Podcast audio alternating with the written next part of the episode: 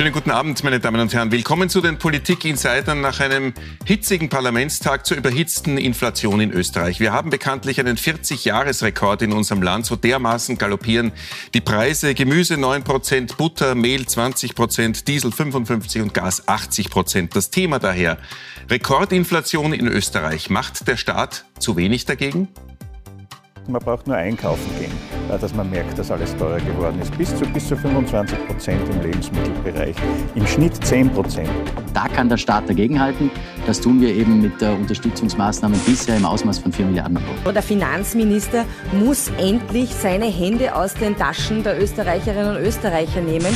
Vor allem dann, wenn die Preissteigerungen so derartig hoch sind. Wir haben uns genau deswegen entschieden, dorthin zu schauen, wo wir zielgerichtet unterstützen können und äh, nicht über eine äh, Förderung für die Gewinne der Mineralölkonzerne. Österreich hat einen Regierungschef, der dieser Teuerungswelle, die Millionen Menschen täglich an den Rand der Verzweiflung und darüber hinaus bringt, der dieser Teuerungswelle eigentlich nur mit Untätigkeit, mit Kaltherzigkeit, mit Desinteresse, jedenfalls aber tatenlos gegenübersteht.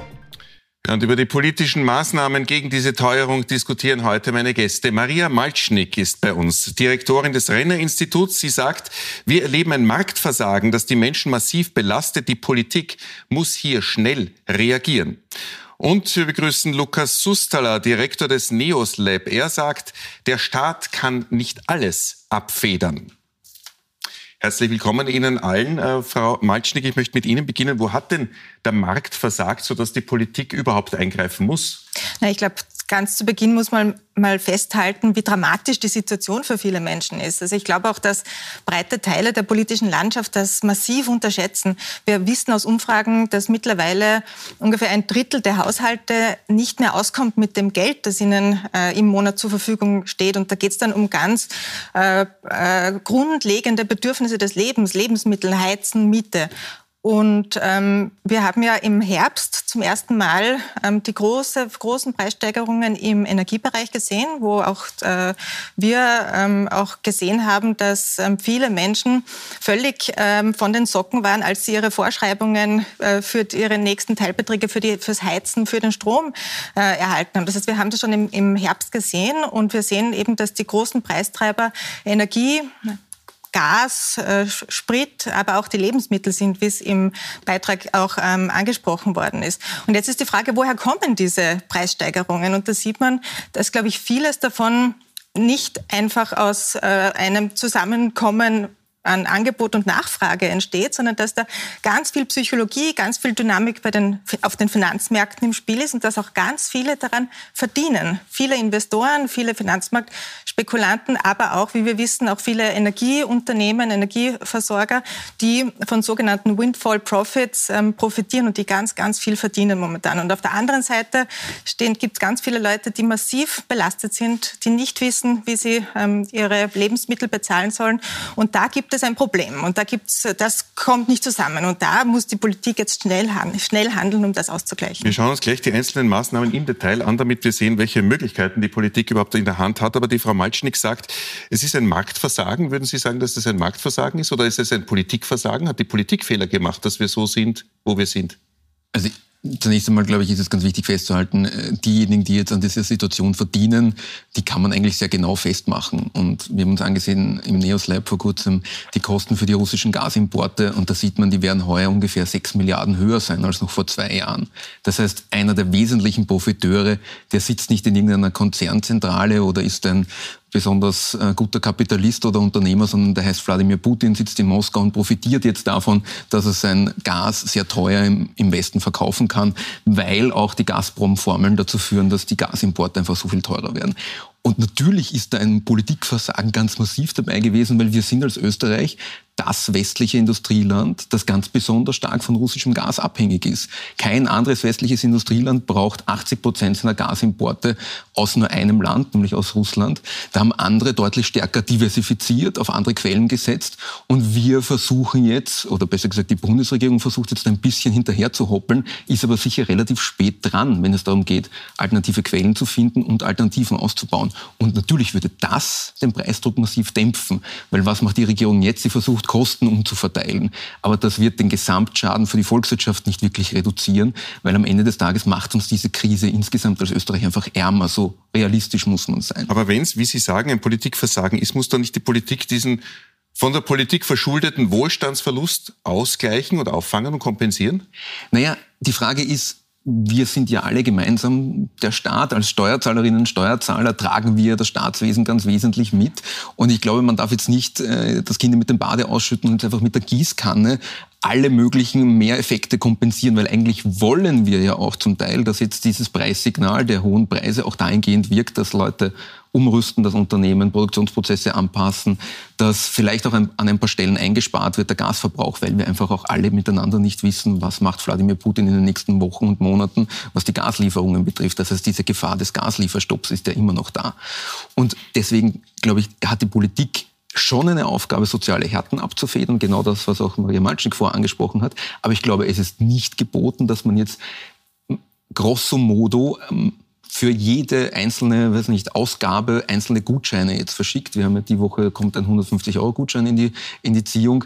Ich glaube, der Staat äh, und der äh, Finanzminister tut viel besser daran, die strukturellen Probleme des österreichischen Steuersystems zu ändern. Und da sind wir zum Beispiel bei dem Thema, dass er nicht von der Inflation profitieren sollte. Also dass ausgerechnet im Winterpalais des Finanzministers sozusagen die Milliarden hängen bleiben, die jetzt sozusagen an Mehrkosten auch da sind in Form von Mehrwertsteuern, Lohnsteuersteigerungen. Ich glaube, das ist wirklich in der derzeit nicht geboten. Sie haben schon ein paar solche ähm, Möglichkeiten aus dem Werkzeugkasten aufgezählt. Vielleicht gehen wir es mal einzeln durch, weil mhm. natürlich die ganzen Wochen jetzt sehr viel herumschwirrt, Frau Malschnick. Machen wir es konkret, wo der Staat eingreifen soll, damit es wirkt. Das Symptom ist bekannt, die Preise steigen. Antwort Nummer eins wäre, äh, Deckel drauf. Gaspreis, Spritpreis, Bierpreis, Mehlpreis, Mietendeckel. Man kann fast alles irgendwie regeln und begrenzen. Soll man das tun? Ja, in gewissen Bereichen auf jeden Fall. Oh. Also gerade die Mieten ähm, sind, glaube ich, ein ganz offensichtliches Thema. Die Richtwertmieten sind äh, vor kurzem erst ähm, gestiegen. Ähm, das rückwirkend äh, wieder aufzuheben, diese, Richt also dieses Steigen, diese Steigerung der, der äh, Richtwertmieten, das, glaube ich, wäre eine einfache Lösung, das schnell auch zu machen. Und wir wissen ja auch, diese Mieten steigen ja, weil andere Preise gestiegen sind steigen ja nicht, weil äh, es da einen, äh, einen objektiven Grund dafür gibt, sondern weil eben der Warenkorb insgesamt so teuer geworden ist, weil die Energiepreise, weil die Lebensmittelpreise so gestiegen sind, sind dann auch die Mieten gestiegen. Und das, glaube ich, wäre ähm, eine zielführende Variante. Noch wo ein Deckel drauf? Auf Gas? Sprit? Man kann sich sehr wohl auch überlegen, glaube ich, auf Energiepreise, so Gas zum Beispiel, zum Beispiel, dass man einen, einen Grundbedarf an, an, an Energieverbrauch ähm, mit, einem, äh, mit einem Deckel belegt, dass dafür dann natürlich auch kompensiert und wir hätten ja Möglichkeiten, das auch zu finanzieren. Es gibt ja genug Geld aus äh, Steuern, die eingenommen werden, beziehungsweise es gibt ja auch diese Übergewinne überall, die, die wir vor allem im Energiepreissektor sehen, aber auch in anderen Branchen. Diese abzuschöpfen empfiehlt ja auch die Europäische Kommission in, in Form einer Steuer und das Geld könnte man zum Beispiel verwenden dafür. Deckel drauf, Herr Susterler. Das Problem mit Preisdeckeln ist bekannt. Preisdeckel führen halt oftmals dazu, dass Angebot dann auch zurückgefahren wird. Wir haben das jetzt gerade in neuen Studien auch gesehen von den Mietpreisdeckeln, die gerade in Deutschland auch ausprobiert worden sind. Die führen auch einfach dass das, dazu, dass das Angebot verknappt wird. Selbst wenn man kurzfristig damit vielleicht ein paar äh, positive Verteilungseffekte erzielt, mittelfristig ist das sicher nicht das Gebot der Stunde. Und vor allem die Frage ist halt, wo hört man dann auf? Wir sehen ja jetzt gerade, dass die Preissteigerungen auf breiter Front auch stattfinden. Also es ist nicht nur so, dass sozusagen man Gas und Strom sich ansieht und dann ist es sozusagen erledigt, sondern wir sehen jetzt die Zweitrunden- und Drittrundeneffekte. Wir sehen, dass die Erzeugerpreise, also das, was die Unternehmen eigentlich einkaufen, um die eigenen Produkte zu produzieren, ganz massiv im Wert steigen, auch höchste Inflation seit 40 Jahren, aber da um 30 Prozent. Und die Frage, wenn man dann auf das Endprodukt einen Deckel draufsetzt, was das in der ganzen Wertschöpfungskette anrichtet an Schaden, ich glaube, das ist in der Diskussion, kommt, kommt das viel zu kurz.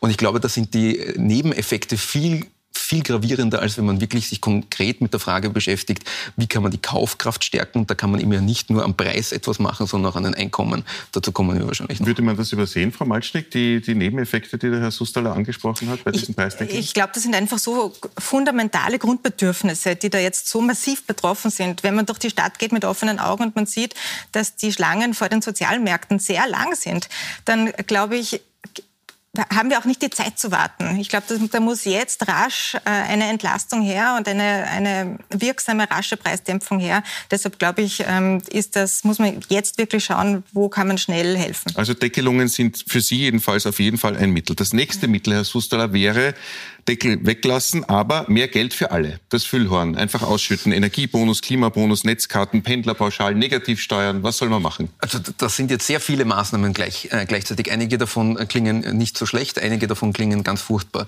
Also zum Beispiel, äh, wir sind also ich bin der Meinung, dass insbesondere das Pendlerpauschale und, und der Pendler-Euro sind als Maßnahmen eher ungeeignet, um jetzt wirklich großartig was äh, zu ändern an der Teuerungswelle.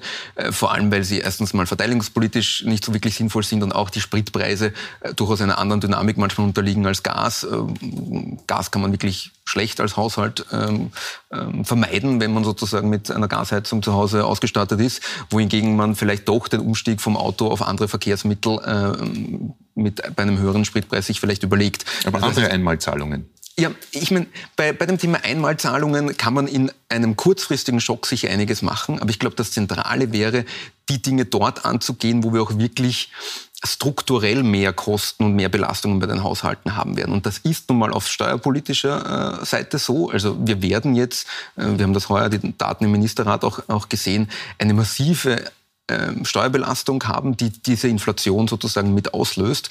Und da wäre eine gebotene Entlastung auch äh, der, der Haushalte, der Einkommen der Haushalte und damit eine Kaufkraftstärkung auf der Seite wahrscheinlich besser als die Einmalzahlungen. Die Einmalzahlungen kann man aber sehr gut sozial treffsicher gestalten. Und ich glaube, da kann man auch der Regierung durchaus zugute halten, dass sie da auch sehr stark darauf achtet, dass gewisse Kompensationen stattfinden, dort, wo die soziale Treffsicherheit geboten ist. Und da haben wir sozialpolitisch sicher einigen Spielraum, gerade dort zu sagen, wo halt ähm, die Energiepreise, die Strompreise auch einen relativ großen Anteil des Einkommens ausmachen, dass man dort auch sagt, dort gibt es Einmalzahlungen, dort gibt es Reduktionen, die auch steuerfinanziert sind. Das ist sicher sinnvoller als jetzt das Füllhorn Steuern über alle oder über allgemeine Mehr Mehrwertsteuersenkungen auszuführen. Herr Sustaller will schon zweimal die Strukturreformen ja, ansprechen, die natürlich sowieso hereinkommen, das ist ja gar keine Frage. Aber ich möchte noch ganz kurz, Frau Malcznik, bei diesen Einmalmaßnahmen bleiben. Ist das vielleicht sinnvoller, weil es auch, wie der Herr Sustaller meint, durchaus treffsicher sein kann? Ich sehe das ähnlich wie äh, Lukas Sustaller.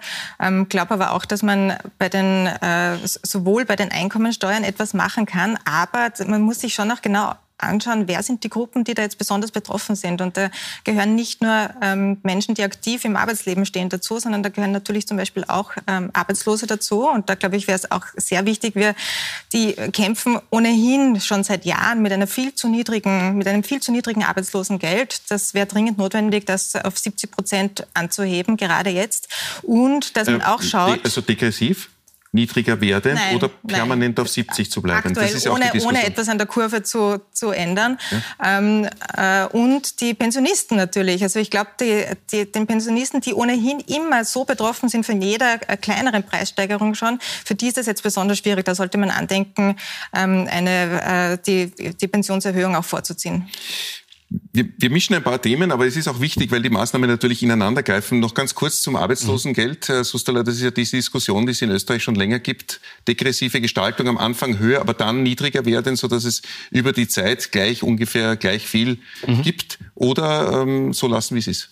Also ich, ich würde da tendenziell der, der Empirie folgen, also der, der wirtschaftswissenschaftlichen Forschung auch. Also ich glaube, es ist wichtig, dass, dass man da auch über ähm, eine Reform dahingehend nachdenkt, dass äh, einerseits die Anreizwirkung äh, in Ordnung ist, aber andererseits natürlich die, äh, die Stabilität der, der Einkommenssituation äh, im Fall von Arbeitslosigkeit gegeben ist. Und da ist eine degressive Ausgestaltung wie in wie einigen skandinavischen Ländern sicher ein, ein gangbarer Weg. Ich glaube prinzipiell, dass wir in der, in der Sozialpolitik in, in Österreich ja sehr hohe sehr große Mittel verwenden, Sozialquote jenseits der 30 Prozent des BIP, aber dass die oftmals eben nicht so die Anreize gestaltet, dass äh, die Ergebnisse davon wirklich die besten sind. Weil die Steuern schon angesprochen worden sind, machen wir es konkreter. Mehrwertsteuer, mhm. Spritsteuer ist im Gespräch, Lohnnebenkosten senken ist im Gespräch und gleich die kalte, die kalte Progression abschaffen. Nächstes Jahr vielleicht wirklich endlich. Mhm. Was davon ist sinnvoll und was soll kommen? Also ich glaube, die Zeit ist noch nie so günstig gewesen, die kalte Progression abzuschaffen. Warum? Jeder Prozentpunkt kalte Progression bringt dem Finanzminister ungefähr 250 bis 280 Millionen Euro. Man kann sich ausrechnen, wenn die Inflation 8 Prozent ist wie jetzt, ist das ein erheblicher Betrag in nur einem Jahr. In einem normalen Jahr, unter Anführungszeichen, mit der Inflation von nur 2 Prozent, fällt die kalte Progression erst mit drei, vier Jahren wirklich ins Gewicht. Äh, aber jedenfalls die kalte Progression abschaffen. Ich glaube, es ist sehr sinnvoll, die Lohnnebenkosten insgesamt zu senken. Da sind wir in Österreich einfach mit dem drittgrößten ähm, Abgaben Keil äh, beschäftigt. In Österreich zahlt der Durchschnittsverdiener einfach Spitzensteuersätze im internationalen Vergleich. Ich glaube, da muss man wirklich rangehen. Mehrwertsteuer und äh, Möstsenkung ist einfach verteilungspolitisch einerseits, äh, finde ich, nicht wirklich positiv. Und auch, wir haben das Thema hier, dass, äh, dass die Anreize, finde ich, dann nicht passen. Weil was signalisieren derzeit die Preise, die hohen Preise zum Beispiel für Sprit und Gas? Äh, spart auch beim Verbrauch. Ich glaube, das ist ein wichtiges Signal, dass die Bundesregierung sich auch nicht genug traut, laut auszusprechen. Die Preise werden länger hoch bleiben. Es ist wichtig, dass wir einsparen. Und wenn man jetzt so tut, als könnte man die Preissteigerungen quasi eins zu eins kompensieren, ist das, glaube ich, das falsche Signal. Lieber die Einkommen stabilisieren, als die Ausgaben äh, mit steuerpolitischen Subventionen unterstützen. Frau Malschnick, die vier angesprochenen Steuern oder Maßnahmen, Mehrwertsteuer und Spritsteuer, auf der einen Seite hat der Sustola gesagt, lieber nicht, aber dafür Lohnnebenkosten und kalte Progression weg. Sind Sie d'accord? Ich glaube, angesichts der Dringlichkeit ähm, muss man da überall was tun. Ähm, die Mehrwertsteuer jetzt auch auf Lebensmittel also allen, allen voran auf Lebensmittel, aber auch ähm, für die Energiepreise ähm, zu, auch vorübergehend auszusetzen, das glaube ich wäre ähm, jetzt eine gute Idee. Ganz kurze Zwischenfrage zur Mehrwertsteuer, weil es auch der Vizekanzler angesprochen hat. Wie kann man sicherstellen, dass die Mehrwertsteuersenkung nicht in den Supermärkten verschwindet und nicht weitergegeben wird? Ja, das muss man, glaube ich, dann gut monitoren. Und da gibt es ja auch, ähm, auch Möglichkeiten, das zu, das zu regeln. Das, glaube ich, ist nicht das Thema. Und wir sehen einfach, dass gerade bei den unteren Einkommen und bei den Haushalten mit, niedrig, mit niedrigen Einkommen so ein großer Teil des verfügbaren Geldes für Lebensmittel ausgegeben wird, dass, die, dass, dass hier die Frage der Treffsicherheit so offensichtlich ist. dass das hilft denen, die es jetzt gerade wirklich dringend brauchen. Ähm, was die Lohnsteuer betrifft, betrifft, ähm, äh, glaube ich, äh, würde ich so einen Mittelweg auch gut finden, dass man sagt, man ähm, passt auch die unteren Steuerstufen äh, automatisch dann an, auch wie es der Herr Susterler, ähm, der das dann für alle Steuerstufen vorschlägt, ähm, äh, angesprochen hat, ähm, dass man aber bei den oberen Steuerstufen nicht diesen Automatismus jetzt ähm, äh, einsetzt. Äh, ich glaube, es ist auch dann immer ganz gut, wenn es dann einen politischen Gestaltungsspielraum dann noch gibt. Und ich glaube, das ist immer wichtig, ähm, weil Steuerpolitik ja ganz wichtig ist, um auch den sozialen Ausgleich ähm, auch, äh, auch zu setzen. Kalte Progression? Das habe ich damit gemeint. Ja. Die, unteren, die unteren beiden Steuerstufen, unteren das wäre zum Beispiel eine, eine Möglichkeit, die ähm, die tatsächlich äh, anzupassen laufend und dass man dann sagt, man behält sich für die oberen Steuerstufen, die dann wirklich sehr, sehr viel, sehr, sehr stark profitieren würden von dieser, von dieser automatischen Anpassung. Das behält man sich dann vor für eine Gestaltung. Eine weitere Antwort haben Sie auch schon ein bisschen vorweggenommen, Pensionen erhöhen. Das wäre das Rädchen, an dem man auch drehen könnte, nämlich Antwort auf die Preissteigerungen, Einkommen rauf. Einkommen erhöhen, Pensionen erhöhen. Ja, wobei Pensionen erhöhen nur, also auch die Pensionisten hätten etwas davon, wenn man die Lohnsteuer senkt. Also ganz so ist es ja nicht. Die äh, wird ja auch, die Pensionen werden ja auch besteuert. Ähm, ich bin ehrlich, ich, ich finde, wir haben in Österreich mittlerweile eine absolute Unkultur, was äh, Pensionsanpassungen betrifft, weil die werden äh, eigentlich nur noch außertourlich, also nicht äh, gemäß Pensionsanpassungsfaktor und Inflation angepasst, sondern immer äh, stärker als sozusagen äh, die Inflation. Und sie werden mittlerweile auch noch politisiert in einer Phase, in der man, glaube ich, mit diesen Einmalzahlungen sozial wesentlich treffsicher ist, als wenn man jetzt die Pensionen vorzieht und um fünf Prozent anhebt. Äh, wir haben ja ehrlicherweise auch gesehen in den vergangenen zwei Jahren, die Einkommen der Pensionisten waren mit Abstand die stabilsten, äh, weil die waren von der Pandemie natürlich logischerweise nicht betroffen. Ja, es gilt jetzt sozial treffsicher zu unterstützen. Das gilt auch für Pensionisten. Das gilt aber unabhängig vom Erwerbsstatus, finde ich, äh, die Pensionen jetzt außertourlich nochmal um 6 Prozent anzupassen. Äh, äh, ex ante finde ich etwas äh, übertrieben. Löhne rauf? Einkommen rauf? Ich werde den Tarifpartnern nicht vorschreiben, was sie verhandeln. Ich gehe davon aus, dass die Gewerkschaften mit, äh, mit äh, Lohnforderungen reingehen, die äh, eine Reallohnsicherung darstellen. Ich gehe aber schon davon aus, dass man bitte eine Diskussion darüber führt, dass man insgesamt darüber spricht, dass der der Finanzminister ein bisschen die äh, Lohnverhandlungen unterstützt, nämlich dass mehr netto bleibt und nicht sozusagen wir da sechs, sieben Prozent Lohnsteigerungen haben und dann ein erheblicher Teil davon beim Finanzminister landet. Wenn Sie sechs, sieben Prozent angesprochen haben, das ist ungefähr das, mit dem die Gewerkschaft in den, Herbst hineingehen mhm. möchte. Würden Sie die Gefahr einer Lohnpreisspirale sehen, dass eben die höheren Löhne dann erst recht wieder die Inflation anheizen oder müssen die Löhne jetzt mal nachziehen? Nein, es ist jedenfalls klar, dass eine gewisse, äh, dass Zweitrundeneffekte zu erwarten sind. Ich glaube, der Finanzminister, die Bundesregierung wäre gut angehalten, klar auch zu signalisieren, wir sehen den Bedarf, dass die Nettoeinkommen steigen und sozusagen niemand auf den Mehrkosten der Teuerung ähm, so stark sitzen bleibt, dass sozusagen äh, das eine massive Einkommen, ein massiver Einkommensverlust ist. Aber das das muss mit einer Steuerreform äh, passieren und dann kann man, glaube ich, auch auf Sozialpartnerebene sicher äh, darauf schauen, dass, äh, dass unterm Strich auf das Netto vor allem geschaut wird. Vielleicht nur, nur, noch kurz eine Ergänzung zur Steuerfrage, damit nicht der Eindruck entsteht, man will überall nur Steuer senken und Geld verteilen. Ähm, wir sind jetzt, haben, wir diskutieren bzw. haben auch schon beschlossen jetzt zwei Steuersenkungen, nämlich eine, einmal eine Körperschaftssteuersenkung für Konzerne und zweitens äh, will der Finanzminister die Spekulationssteuer für Wertpapiere, auf Wertpapiere abschaffen. Das ist insgesamt, ist es weit über eine Milliarde Euro, die jedes Jahr dann äh, in, im Budget wirksam wird. Also das, das könnte man zum Beispiel ähm, ersteres wieder rückgängig machen und zweiteres einmal verwerfen, um da auch Spielraum zu haben. Zu den Löhnen.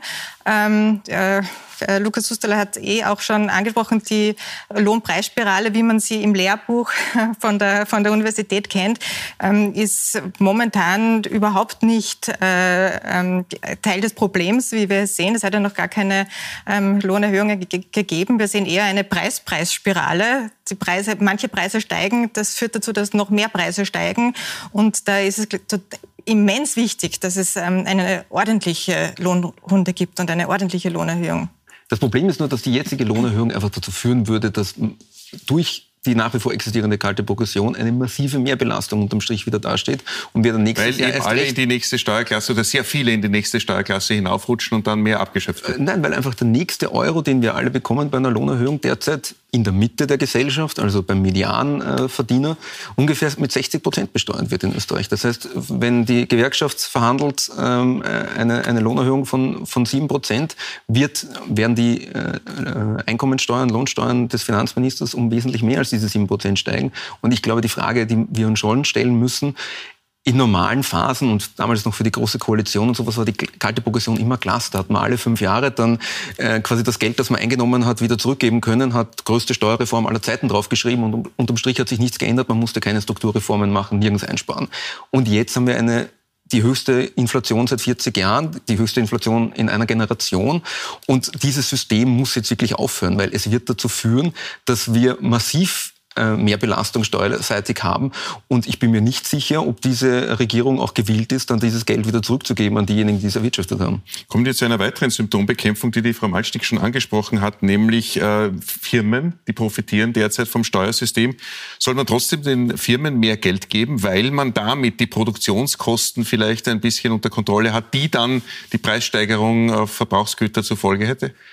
Naja, ich, ich glaube, die Körperschaftssteuersenkung, die davor angesprochen wurde, die, die, die wird unterm Strich jetzt heuer relativ wenig äh, Unterschied machen, äh, sowohl was Investitionen betrifft, äh, als auch was sozusagen äh, die Preiseffekte bei Unternehmen betrifft, weil am Ende des Tages ähm, war die jetzt um zwei Prozentpunkte, macht unterm Strich jetzt weder in die eine Richtung, dass sie besonders den Standort attraktiviert, noch in die andere Richtung, dass sie jetzt besonders die, die Steuerbasis in Österreich schmälert. Keinen wirklichen Unterschied. Wir werden heuer, glaube ich, den höchsten äh, Körperschaftssteuer, äh, äh, das höchste Körperschaftssteuervolumen aller Zeiten haben, wenn das, wenn das die Schätzung des BMF zutrifft. Also wir haben da durchaus auch sprudelnde Steuern.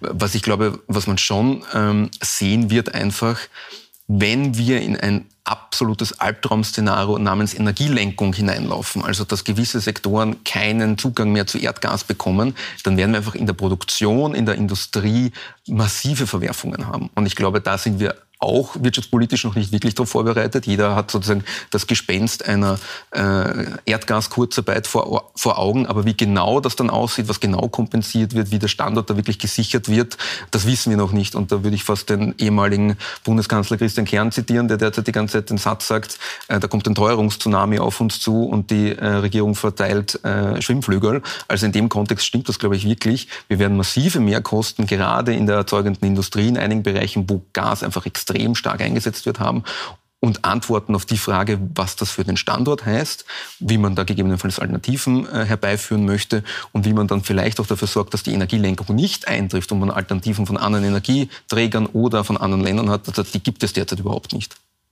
Ja, ich hoffe sehr, dass es ähm, dass intensiv gearbeitet wird an, an solchen Szenarien. Aber ich sehe das ähnlich. Ja. Ähm, Frau, Frau Malschnick, ein, ein, ein Symptom könnten wir auch noch, äh, also eine, eine, eine Maßnahme könnten wir auch noch ansprechen in diesem Katalog, der zur Verfügung steht. Äh, die, die Preise steigen und die Inflation könnte man ausnutzen, um viel schneller als geplant raus aus dem Gas zu kommen. Also alternative Energien, man könnte Windparks bauen, Gasausstieg fördern, sogar Wärmepumpen verschenken, Klimatickets verschenken. Soll man das machen? Ja, alles, was geht und so, also alles, was uns hilft äh, beim Ausstoß. Ich, ich glaube, äh, es ist tatsächlich so, dass man natürlich nicht von heute auf morgen verzichten kann auf das Gas. Und ich glaube, da muss ganz, ganz viel passieren. Und ich habe schon den Eindruck, dass zu wenig passiert. Und ich habe auch den Eindruck, dass in den letzten in den, in den letzten Jahren zu wenig passiert ist, äh, um äh, uns da unabhängiger zu machen, um uns mehr Flexibilität auch in der Energieversorgung äh, äh zu, zu geben. Und ich glaube, da muss jetzt, äh, muss jetzt alle Anstrengungen unternommen werden, äh, um hier in die Gänge zu kommen. Ganz ehrlich, man muss schon festhalten, ich glaube, wir sind als Öst wir würden als Österreich äh, uns, äh, es, es, wäre kein Fehler, wenn wir auch einen Untersuchungsausschuss einmal einrichten, der die Frage beantwortet, wie es gelungen ist, den, den russischen Gasexporteuren, dass sie uns so abhängig von ihrem Produkt gemacht haben und es politisch so eine Gmade Wiesen war, in Österreich einen Kanzler nach dem anderen zu überzeugen, dass man die Abhängigkeit noch weiter nach oben schraubt. Also dass wir entgegen auch vielen anderen europäischen Ländern nach der Annexion der Krim noch mehr auf Russland gesetzt haben, noch mehr auf die Gazprom gesetzt haben. Das ist nicht nur mit äh, in, in der Nachschau riskant gewesen, das war auch damals schon riskant. Und die Frage des Ausbaus der Alternativen, also der Energiequellen, die vielleicht auf unseren äh, Dächern oder durch Windräder erzeugt werden, ist das eine. Aber das andere ist schon, dass wir uns jetzt sehr schnell die Frage stellen müssen, gibt es Alternativen äh, was russisches Gas betrifft, also wirklich Erdgas. Und da machen die Italiener Fortschritte in Algerien, da machen die Deutschen Fortschritte mit LNG-Terminals und mit Anbindungen und da machen sogar die Osteuropäer Fortschritte. Und ich sehe bei uns nichts außer die Ankündigung, dass wir jetzt mehr Windräder bauen. Und das ist prinzipiell nicht schlecht, bitte nicht falsch verstehen. Windräder sind gut, aber Windräder werden nicht verändern, was uns im Oktober 2022 in sechs Monaten vor der Türe steht. Noch dazu gibt es immer noch drei Bundesländer, wo kein einziges Windrad in Betrieb ist. Ich möchte am Schluss noch ähm, zusammenfassen, was der Staat für Werkzeuge in der Hand mhm. hat und wie viel das eigentlich alles kostet. Und man hat den Eindruck, das Logan kostet es, was es wolle, das, den wir kennen aus der Pandemie, der wird jetzt irgendwie weitergehen. Ist das immer noch der richtige? Kann der Staat, Frau Malschnick, endlos Geld drucken? Wie lange geht das gut? Nein, man muss immer verantwortungsvoll mit dem Geld der Steuerzahlerinnen und Steuerzahler umgehen, ganz klar. Äh, es gibt natürlich Phasen, jetzt haben wir eine, in denen es sehr notwendig ist, ähm, auch zu handeln, nämlich auch, damit es nicht schlimmer wird. Das darf man nicht vergessen. Wir kennen in einer Umfrage, ähm, wir kennen eine Umfrage, die besagt, dass 80 Prozent aller Menschen angeben, dass sie ihr Konsumverhalten bereits verändert haben aufgrund der Teuerung. Das heißt, wir haben, wir sehen hier ganz real bei einem Großteil der Menschen, dass sie tatsächlich dann auch weniger Geld für andere Sachen ausgeben. Das heißt, wir haben hier auch ein, ein Kaufkraftthema, ein, ein ganz klares und da muss man auch als konjunkturpolitischer Sicht auch gegensteuern. Und ich glaube, das darf man nicht vergessen, dass ja so eine, dass ja so eine Intervention, eine staatliche Intervention auch zum Ziel, auch zum Ziel hat, ähm, dass es insgesamt nicht schlimmer wird. Und natürlich muss man ähm, auf eine Ausgewogenheit achten, auf eine Treffsicherheit achten. Aber deshalb habe ich vorher auch gesagt, weg mit der äh, Senkung der Konzernsteuern, nicht einmal dran denken, die Spe Spekulationssteuer auf Wertpapiere abzuschaffen. Dann hat man schon einmal, und wir sind da bei weit über einer Milliarde Euro, hat man schon einmal ausreichend Spielraum, um andere schnell wirkende äh, Maßnahmen zu setzen. Die Gelddruckmaschine, Herr Susterler.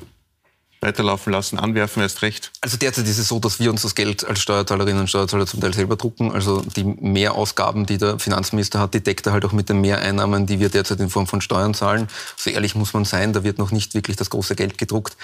Ich glaube, man darf nicht vergessen, dass in Österreich sowohl die Einkommensseite als auch die Vermögensseite derzeit stark leidet. Auf der Vermögensseite sind wir als Österreich einfach ein Land der Sparbuchsparer. Das heißt, wir werden heuer einen Kaufkraftverlust jenseits von fast 20 Milliarden Euro haben, äh, was äh, allein die, äh, das, das Sparvermögen betrifft. Das ist weit mehr als sozusagen eine mögliche Abschaffung der Spekulationsfrist, die durchaus geboten wäre, um die private Vorsorge zu stärken, überkompensieren wird. Und wir haben natürlich auf der Einkommensseite einfach die Situation, dass wir heuer ähm, die Kaufkraft zwar durch eine kleine Steuersenkung ab 1. Juli ähm, sozusagen ähm, ein bisschen gestärkt bekommen durch eine ökosoziale Steuerreform, aber die ist so klein geplant worden, dass in Wirklichkeit von, den, von einem Monat Inflation derzeit aufgefressen wird. Und ich glaube, es wäre höchst an der Zeit, dass wir, bevor, wir, bevor die Eisheiligen quasi kommen äh, und wir im, im, im Mai sozusagen uns wieder zusammensetzen, dass da eigentlich schon eine neue Steuerreform beschlossen ist, weil die alte in Wirklichkeit schon aufgezehrt wurde. Eine Liste der Hausaufgaben, die länger wird statt kürzer. Herr Sustaler, Frau Malcznik, Vielen Dank für den Besuch, meine Damen und Herren. Das waren die Politik-Insider, wie immer online zu sehen auf puls24.at und auf der Seppen-App. Schönen Abend auf Puls24.